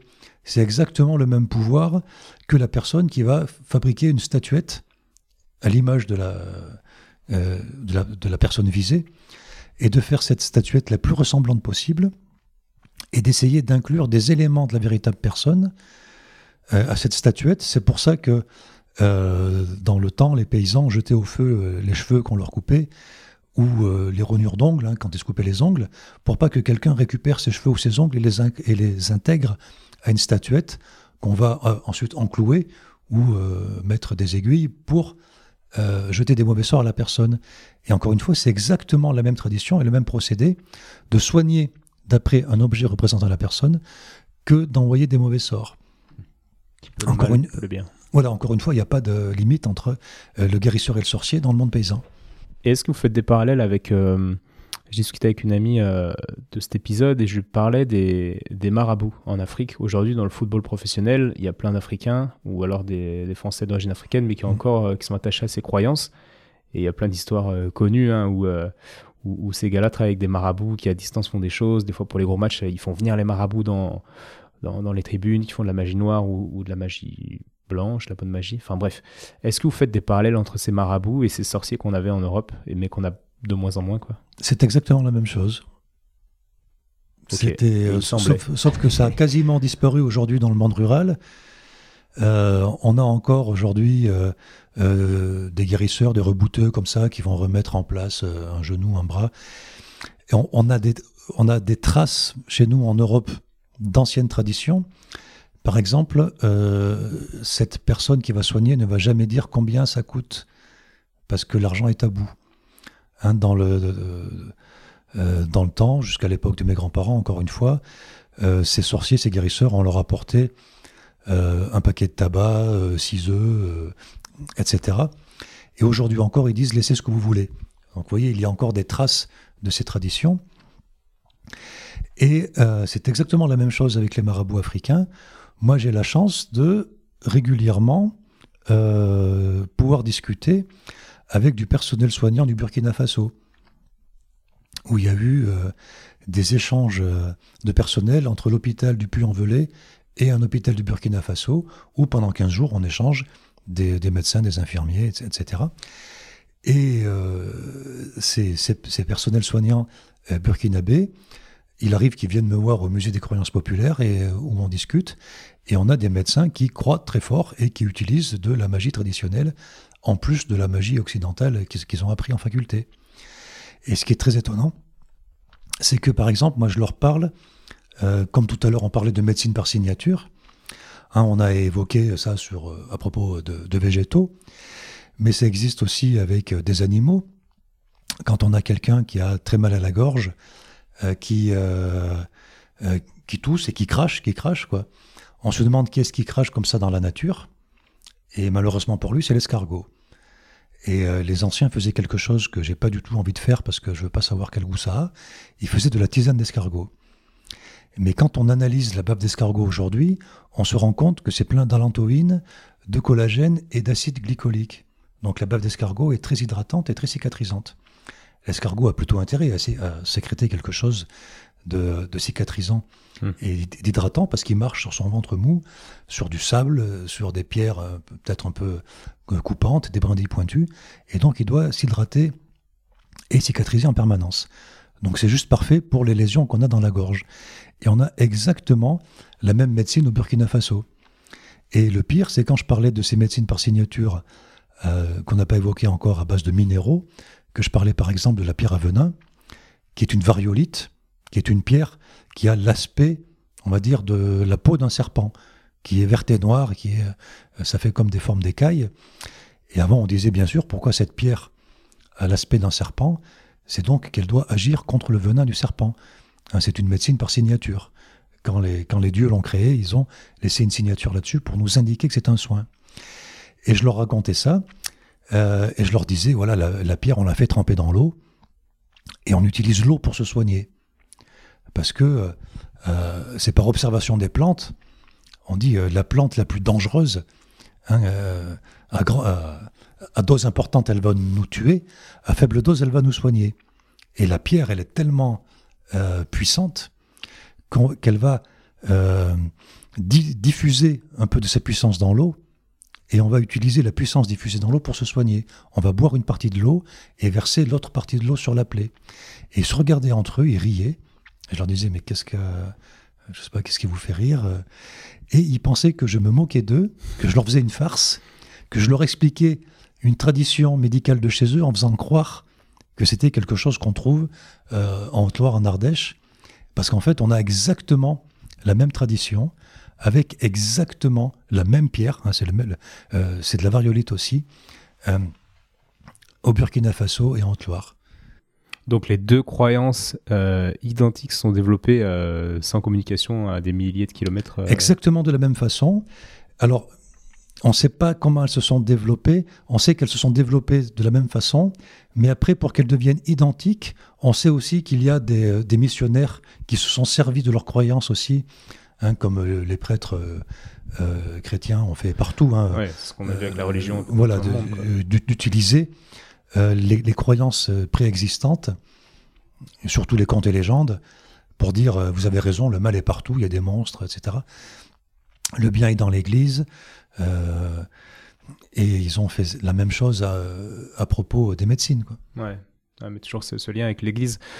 Dans le livre que qu'on a à côté de nous là, ils expliquaient aussi qu'il y a des personnes qui pouvaient guérir et soulager les morsures de serpents. Et c'était les personnes qui étaient nées euh, je ne sais plus quelle date parce que ça correspondait à la mort de je ne sais plus quel saint qui s'était fait mordre euh, par un serpent. C'est pour ça qu'il était mort. Oui, alors il y, a souvent des gens nés le 24 juin, mhm. hein, et c'est la Saint-Jean.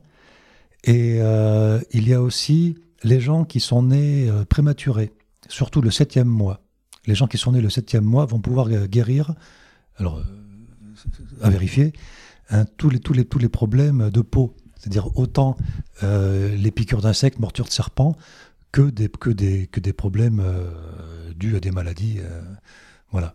Mais ça, on est d'accord que si ces gens-là veulent guérir leur, leur prochain, j'allais dire, non, leur patient, via ce don, enfin via cette chance d'être né ce jour-là, il faut qu'ils en soient conscients, ou alors on peut avoir quelqu'un qui est né ce jour-là et qui, sans savoir pourquoi, putain, il guérit tout le monde, euh, vous voyez ce que je veux dire? Est-ce qu'il faut que le, guérisseur soit conscient de son don ou pas? Euh, J'imagine que oui, mais après, chaque guérisseur est différent.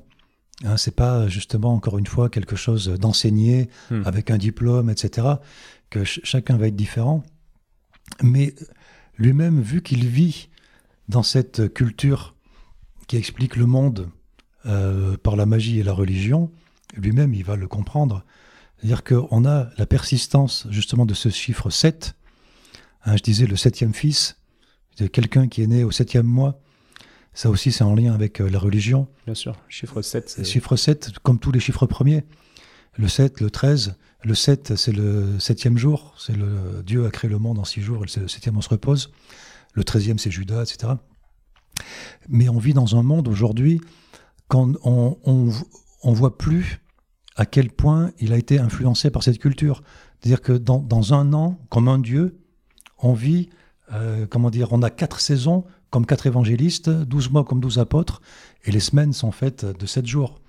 Et le vendredi 13 est en lien avec euh, l'histoire de Judas aussi? Alors, il y a le vendredi euh, qui s'ajoute au 13, hein, parce que, voilà, ouais, voilà. Parce que, les, choses, elles font pire que s'ajouter, en fait. Quand elles sont ensemble, elles se multiplient, en fait. c'est absolument terrible, quoi, voilà. On a, on a ça aussi en, en médecine chinoise sur, un, sur un point précis. On va avoir euh, tel point qui va être le, grand point des douleurs articulaires. Voilà celui-là. Mais en plus de ça, bah, ce point, il peut être, c'est comme une poupée russe. Il peut avoir un autre effet, un autre effet. Et plus le thérapeute va être conscient de tout ça, plus en fait il va avoir de l'effet. C'est ce qu'on nous apprend. L'énergie suit la pensée. me disait toujours. Euh, oui, et on a, on a des liens, mais euh, qui, des choses qui ont complètement disparu ou presque disparu aujourd'hui parce que c'était que de la tradition orale. Euh, dans ces pratiques euh, médicales paysannes occidentales, par exemple, euh, si on a une douleur au molaire, il faut frotter les côtés de, l'ongle de l'index. Qu'on comprenait déjà qu'il existait des liens dans le corps. Aujourd'hui, aujourd'hui, on connaît ces liens par des traditions qui viennent d'autres parties du globe, mais c'était déjà conscient, en fait, dans les traditions populaires occidentales. Et peut-être chez les animaux aussi, du coup. Sûrement. Je vais être attentif au comportement, mais pas des chiens de ville, ça, ils sont un peu devenus inconscients, ceux-là. Eh oui, ils sont, euh, ils sont trop bien nourris, euh, trop tranquilles. Ils ne posent plus trop de questions, ils n'ont plus d'instinct. Ils n'ont plus de questions à se poser. Un peu comme euh, certains humains, quoi, au final. Voilà. ok. Et on va revenir sur, sur un, un, vaste sujet, mais peut-être pour conclure un peu cette fin d'épisode. Est-ce que vous pourriez nous, parler euh, de manière globale, nous dire des choses importantes sur les liens qui existent entre la médecine euh, et les légendes, les contes, les croyances? Vous pouvez nous faire Mais disons qu'on explique cette médecine de, façon euh, légendaire et religieuse parce que la légende et la religion expliquent le monde dans sa globalité. Que tout ce qu'on peut observer est expliqué de cette façon-là. Moi, par exemple, euh, j'allais collecter une dame qui était très âgée, hein, qui est décédée il y a une dizaine d'années maintenant, à l'âge de 103 ans, et qui me racontait que quand elle était petite, alors ça n'a rien à voir avec la médecine, mais c'est un exemple qui est, très parlant, quand elle était petite et qu'elle rentrait tard le soir avec son papa, alors tard ça veut dire il fait nuit, hein, euh, à une époque où il n'y a pas d'électricité, pas, pas tout ça, elle me disait les feux follets nous attendaient toujours au même endroit. Et moi je lui dis les feux follets, Euh, c'est de. Sa petite lumière qui sort de- du sol? Oui, voilà, ce sont des, de- des petites flamèches bleues. Ouais. hein, c'est du gaz naturel, euh, principalement du méthane et de, de l'hydrogène phosphoré, euh, qui provient de la décomposition de matière organique en sous-sol. D'où ce qu'on voit dans les cimetières. euh, parfois. Voilà. Ok. Ouais, plus- ouais, bon, les, les cimetières, bien sûr, parce que plus le lieu fait peur, plus il y en a. Dire, il y en a dans la forêt, parce qu'on imagine les feuilles, euh, les feuilles mortes, hein, au bout de 30 ans, 40 ans, 50 ans, euh, l'état des feuilles qui sont tout, tout en dessous, hein, ça se liquéfie, ça se décompose, ça crée euh, des gaz, les gaz prennent plus de place que, le- que, que les solides, euh, donc ils, ils finissent par ressortir et s'enflammer au contact de l'oxygène. Et ça fait une flamme bleue, c'est une combustion complète, et imaginez, à une époque où on ne connaît pas les combustions complètes, Ouais. comme une flamme bleue peut paraître surnaturelle et quelque chose d'absolument effrayant, quoi. Aujourd'hui, on connaît les, fla- les flammes bleues avec euh, la gazinière euh, ou le chalumeau pour les bricoleurs, mais à une époque où on ne connaît que les combustions euh, carboniques, euh, orange et rouge, quoi. C'est quelque chose d'absolument hallucinant. Et quand je lui parlais de tout ça, elle me disait que j'étais fou, que je racontais n'importe quoi, que dans la réalité, et tout le monde le sait, que les feux follets sont les âmes des morts, qui sont pas assez bons pour aller au ciel et pas assez mauvais pour aller en enfer. C'est ça qui est vrai. Qu'est-ce que je racontais comme stupidité, moi, avec, euh, avec euh, Votre discours de chimiste oui, avec euh, du méthane, euh, du, euh, de la décomposition de matière organique en sous-sol. J'étais fou allié, je racontais n'importe quoi. Voilà. Parce que pour dire voilà, que c'était des gens qui vivaient dans une réalité complètement différente. C'est-à-dire qu'on a été contemporains de gens qui vivaient dans une réalité différente. Ouais, ça, ça reste euh, mignon, on va dire, comme anecdote, mais enfin, moi, ça me fait faire le parallèle avec le terrorisme. Ces gens qui, qui vivent dans une réalité complètement euh, parallèle et qui sont persuadés que qu'ils sûr. vont se retrouver avec des vierges en enfer s'ils font Oui, oui, bien sûr. 15 oui. personnes. Alors, pas en enfer, oui, au ciel, mais oui. Oh, oui, oui. Ouais. Alors, euh, ouais, je pense qu'ils vont être bien embêtés, peut-être avec 70 vierges, je sais pas, mais ah ouais, je pense. ouais, voilà. Et comment c'est fou, quoi, ce- Oui, oui, mais c'est cette explication du monde, et c'est peut-être intéressant, justement, encore aujourd'hui, de discuter avec des gens qui ont une explication du monde complètement différente, de comment ils expliquent les soins, la médecine. Et on voit souvent des gens qui vont refuser euh, la médecine, hein. des gens qui sont dans certaines sectes ou euh, euh, des gens qui vont avoir des croyances très différentes et très, très précises, comme je pense aux témoins de Jéhovah par exemple, qui vont refuser une grande partie des soins qui existent aujourd'hui, ne serait-ce que les transfusions sanguines, qui sont absolument interdites. Parce que ce sont des gens qui ont une explication complètement différente du monde. Voilà. Et c'était, euh, comment dire, ça a vraiment beaucoup disparu aujourd'hui. Même si moi je connais des familles qui vont utiliser encore la pierre à venin dont je parlais tout à l'heure, c'est des choses qui ont quasiment disparu. Et euh, euh, Et qu'est-ce que vous pensez de cette quasi-disparition? Bah, moi, c'est comme ça. C'est, je dis pas que c'est bien ou que c'est mal, quoi. C'est, comme ça. Moi, mon travail, ça a été de co- collecter, illustrer, raconter. euh, euh, voilà, j'écris des, livres euh, à propos de ça. euh, voilà. Et euh, euh, c'est une disparition qui a eu lieu très rapidement, en fait. Je veux dire que ju- jusqu'à la guerre de 14, c'était quelque chose d'absolument euh, euh, universel dans le monde paysan, quoi. Voilà. Euh, on avait, euh, on utilisait des tas de rites comme ça, liés aux soins. Hein, je parlais des, pierres à venin, par exemple, mais ces, varioli- ces variolites étaient conservés avec, par exemple, des, euh, haches néolithiques polies et que les gens avaient trouvées ou qui se transmettaient de génération en génération. Ils pensaient que c'était des, pierres de foudre, que c'était la foudre qui était tombée et qui avait fait des éclats de pierre fondus. C'est pour ça qu'elle était si lisse et qu'elle avait cette forme d'éclat. Et il y avait une croyance qui est devenue un proverbe. euh, on disait que la foudre ne tombe jamais deux fois au même endroit. Et donc les gens prenaient ces pierres pour les installer sur leur maison pour que la foudre ne tombe pas sur la maison. Et on a eu des comportements de gens qui venaient de milieux euh, ultra-rural, qui ont été soldats à la guerre de 14, qui ont apporté ces pierres de foudre avec eux dans les tranchées pour pas que les obus leur tombent dessus, et aussi pour, euh, par extension, après, hein, pour aiguiser leurs poignards, leurs baïonnettes, pour que leurs armes soient investies de la puissance de la foudre. Donc dans une guerre ultra technologique, avec les premiers avions, les premiers tanks, les premiers bombardements comme ça de, villes, euh, les gaz de combat, euh, les premières piles électriques, les premières boîtes de conserve, on a encore un comportement qui existait il y a 4000 ans. Quoi. Bien sûr. Mais même aujourd'hui, via la superstition, Oui. on est en 2020, enfin, ça rejoint Oui, un mais peu. la, la guerre de 14 a fait vraiment une coupure comme ça. Ouais. De- et puis, euh, jusqu'au début du XXe siècle, on a encore des gens qui sont capables euh, de se souvenir de ça, de le raconter. Moi, je faisais euh, du collectage comme ça. euh, J'ai commencé à faire ça quand j'avais 17 ans. Donc, il y a, Ah et euh, d'aller de ferme, de ferme en ferme ou dans les maisons de retraite. Ça fait 30 ans que j'embête les gens euh, en leur posant euh, ce genre de questions. Et c'est pour ça que maintenant, j'ai à peu près une semaine de réponse. Et euh, la grande différence entre il y a 30 ans et aujourd'hui, c'est qu'au début, il y avait énormément de gens pour qui tout ça, c'était pas des croyances ou des superstitions, c'était la réalité. C'est comme ça, c'est comme ça qu'on explique le monde. Le monde est comme ça.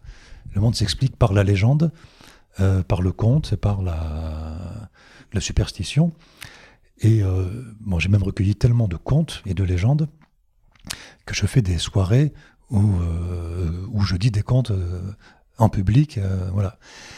Et la grande différence avec aujourd'hui, c'est que des gens qui sont presque centenaires vont d'abord réfléchir avant de répondre et ils vont me dire Mon père disait, ma grand-mère croyait, mais eux-mêmes ne sont plus des acteurs directs hein, de, cette, de cette culture.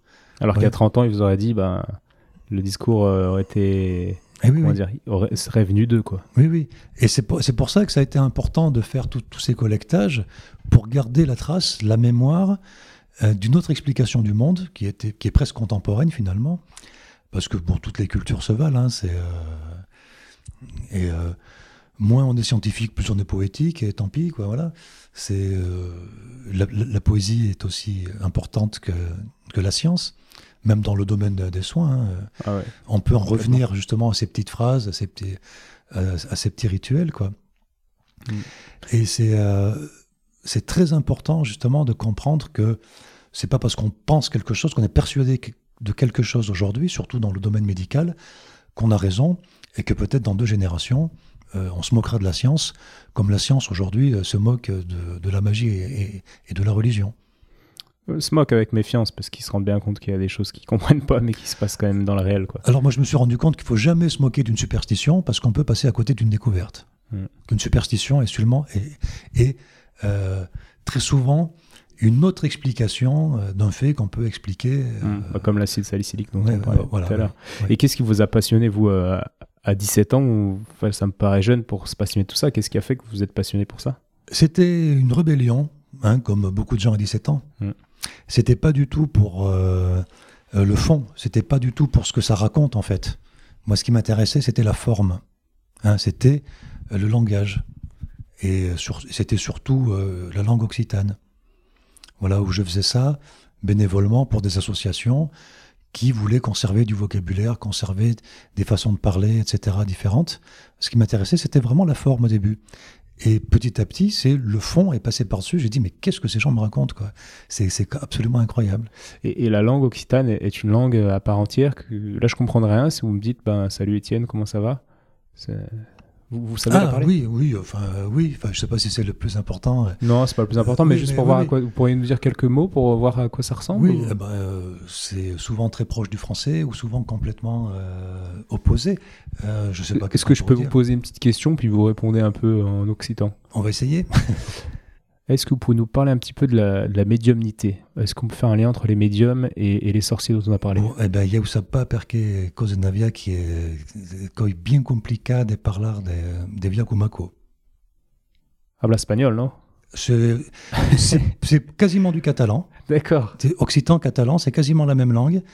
Et oui, j'ai dit, c'est un petit peu compliqué de parler de choses comme ça. euh, euh, voilà, j'ai- Ouais, compris, du coup. voilà, ouais. Ah, Voilà. Muy bien. Ok, non, bah super. Je pense qu'on on- on va s'arrêter là parce que sinon ça va faire vraiment très long. En tout cas, bah merci beaucoup, beaucoup pour tout ça. C'est passionnant. C'est Bah, la merci. première fois qu'on reçoit. Merci de l'invitation. J'espère que c'était intéressant. Voilà, je j'ai rien préparé. C'est tout ce qui est passé par ma tête. euh. Ben, moi, déjà, ça m'a intéressé. Mm. Donc, je pense Bon. que ça intéressera quelqu'un d'autre. Ben, on attend vos, vos commentaires hein, à tous ceux qui écoutent. Pour la petite info avec Patrice, on s'était rencontrés par hasard euh, sur le plateau, encore une fois, de, de France 3. Mais on n'avait pas eu le temps euh, parler aussi en détail. Quoi. Donc, ça me fait aussi super plaisir de pouvoir euh, continuer la discussion qu'on avait commencé l'autre Eh jour. ben, ça me fait plaisir aussi à moi euh, de partager euh, voilà ce qui me passionne. Donc euh, voilà, merci Étienne. Euh, Rappelez-nous comment on va au musée du Puy. Alors c'est au sud du Puy, hein, c'est une vingtaine de kilomètres au sud du Puy-en-Velay, c'est à la frontière ardéchoise, c'est dans le château du Monastier sur Gazeille. Ok, on tape ça sur Google, on trouvera quoi. Oui, on fait musée des croyances populaires. Parfait. Voilà, c'est www.musédescroyances-populaires.com. On a les informations. C'est ouvert non-stop du 1er mai au 30 septembre, voilà, pendant cinq mois comme ça, sauf les lundis. C'est ouvert toute l'année sur rendez-vous pour les groupes. Et on propose aussi des interventions scolaires, des conférences, euh, des animations contes, et aussi on produit des livres sur les croyances populaires, euh, voilà, illustrés. Euh. Génial. Donc on peut envisager un petit week-end pour un Lyonnais, un petit week-end, on se loue un Airbnb par là-bas, on va voir le musée, on fait de la rando. oui, oui, là, voilà. Les... Génial tous les parkings sont gratuits, on a tous les commerces à proximité. Voilà, vous pouvez venir de la part du podcast et surtout la santé alors. Voilà. Et eh ben super. Merci Patrice, puis à, bientôt alors. Merci Étienne.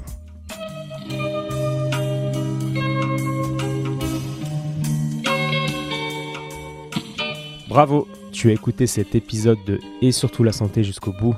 Donc pour booster ce projet qui a pour but de donner les meilleures infos possibles sur le thème de la santé, je t'invite à aller mettre 5 étoiles et un commentaire sur l'application podcast de l'iPhone de ton voisin. Comme je te l'explique régulièrement, c'est ça qui m'aide à faire monter le podcast au classement et donc ça me crédibilise pour ensuite inviter d'autres experts et ensuite te partager leurs conseils. Donc merci encore. Tu peux également suivre les aventures du projet sur Instagram à Étienne Bulidon et évidemment, si l'ostéopathie peut t'aider, bah, tu peux venir me consulter au cabinet du 120 rue Montesquieu à Lyon si je ne suis pas disponible, c'est Julien ou quelqu'un de l'équipe qui te prendra en charge. A bientôt et bonne fin de journée. Ciao